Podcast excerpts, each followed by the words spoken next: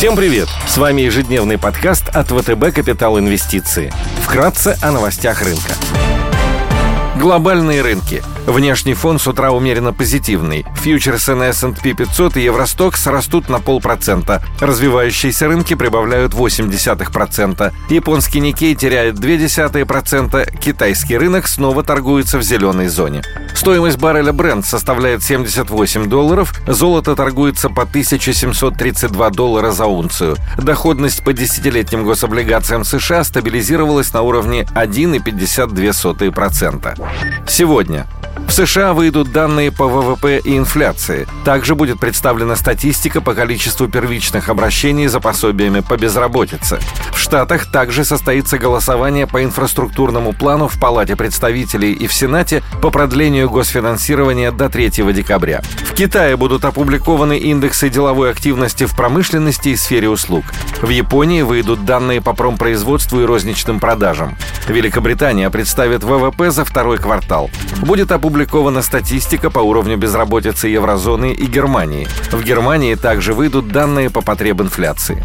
Корпоративные новости. Последний день для попадания в реестр акционеров Beluga Group и Распадской среди крупнейших иностранных эмитентов сегодня отчитывается CarMax.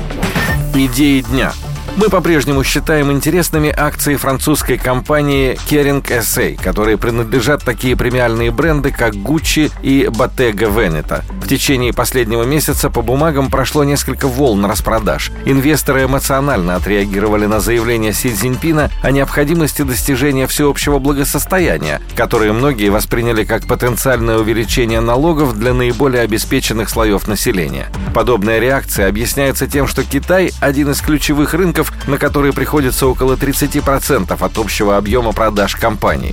Тем не менее, прошедшая распродажа выглядит чрезмерной. С учетом того, что потребление люксовых товаров в основном драйвится спросом со стороны растущего среднего класса, миллениалов и поколения Z, эффекты от потенциального повышения налогов, вероятно, будут иметь ограниченный характер. Однако стоит отметить, что акции по-прежнему остаются чувствительными к эпидемиологической ситуации в Европе и Китае, где вновь наблюдается рост случаев заражения коронавирусом.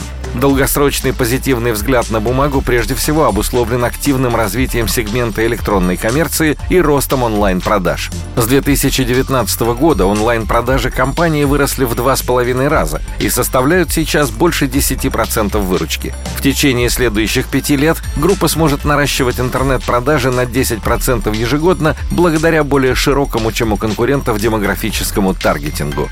Акции торгуются с большим дисконтом по мультипликатору P на I. Форвардное значение на 2022 год составляет 23 против среднеотраслевого значения в 27.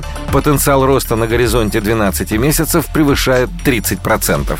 На рынке рублевого долга предлагаем обратить внимание на облигации «Русал Братск» с рейтингом RUA+, и офертой в январе 2023 года. «Русал Братск» — стопроцентно дочерняя компания «Русала», которая занимается производством, реализацией и переработкой первичного алюминия. На нее приходится практически 40% производства алюминия «Русал».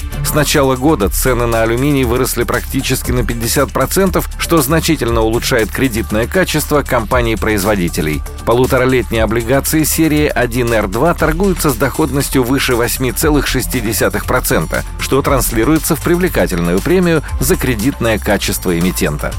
Спасибо, что слушали нас. До встречи в то же время завтра. Напоминаем, что все вышесказанное не является индивидуальной инвестиционной рекомендацией.